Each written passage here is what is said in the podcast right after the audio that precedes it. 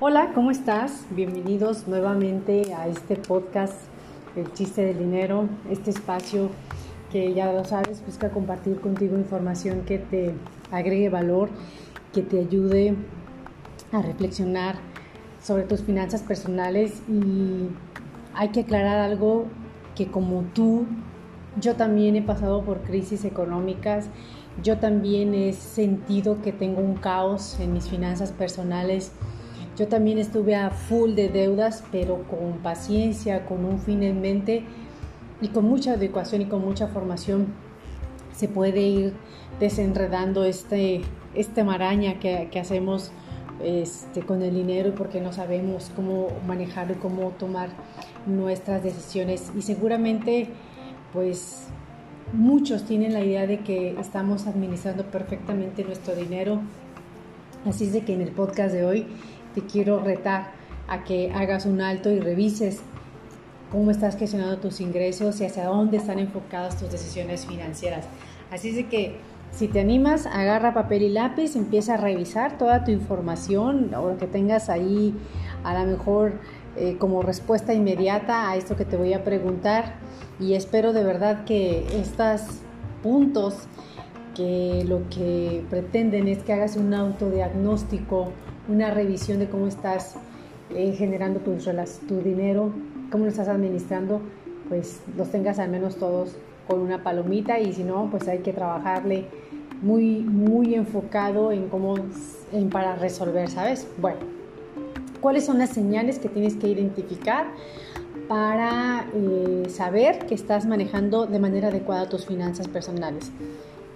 Número uno, tienes tu ahorro sistematizado puntualmente cada que recibes un dinero tienes una programación del, ahorro automatizado, ya sea en tu cuenta de nómina, en tu tarjeta bancaria o como tú lo hayas decidido que funcione mejor para ti.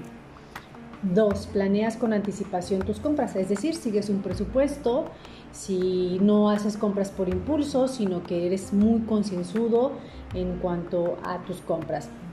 Número 3, pagas completamente tu tarjeta de crédito. No el mínimo ni nada, completamente lo que no te genere interés, porque esto habla justamente de un orden y una previsión del gasto anticipado o del uso anticipado de tu dinero. 4. Tienes inversiones. Tal vez que te ingresen, que, te generen ingresos pasivos, alguna renta, eh, dinero a, a inversiones o tienes alguna algo que te esté generando una inversión y que te esté dando dinero. 5. Tienes un fondo de emergencia.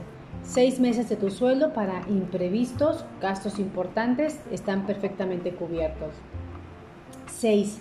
Generas ingresos extras siempre. Además de tu actividad primaria, también eh, tienes pequeñas actividades que te están generando un tipo de ingreso. Si haces eso, excelente.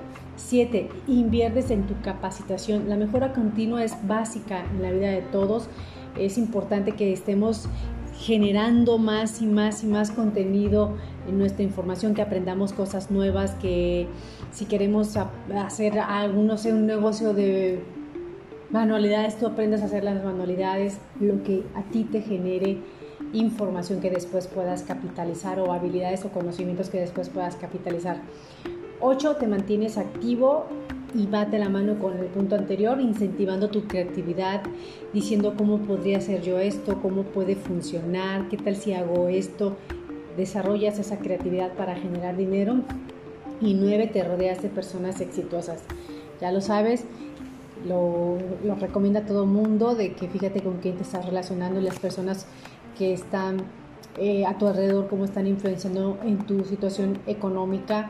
Y, no solamente son personas, también son lo que escuchas en radio, lo que escuchas en lo que lees en libros, eh, el medio en el que te estás desenvolviendo, debe de ser gente que te influencie el éxito. Así es de que espero que te haya sacado pues un 10 en este checklist de cosas que te indican a ti que estás manejando perfectamente o adecuadamente tu dinero y que cualquier cosa puede mejorar en caso de que no hayas logrado los nueve puntos como palomita. Espero que, que esta información te ayude y lo revises, que no le tengas miedo al reto y nos escuchamos en el próximo episodio del podcast El chiste del dinero y no te olvides de compartir y seguirme en mis redes sociales, me encuentras como Judith Chávez, El chiste del dinero. Gracias, te veo pronto.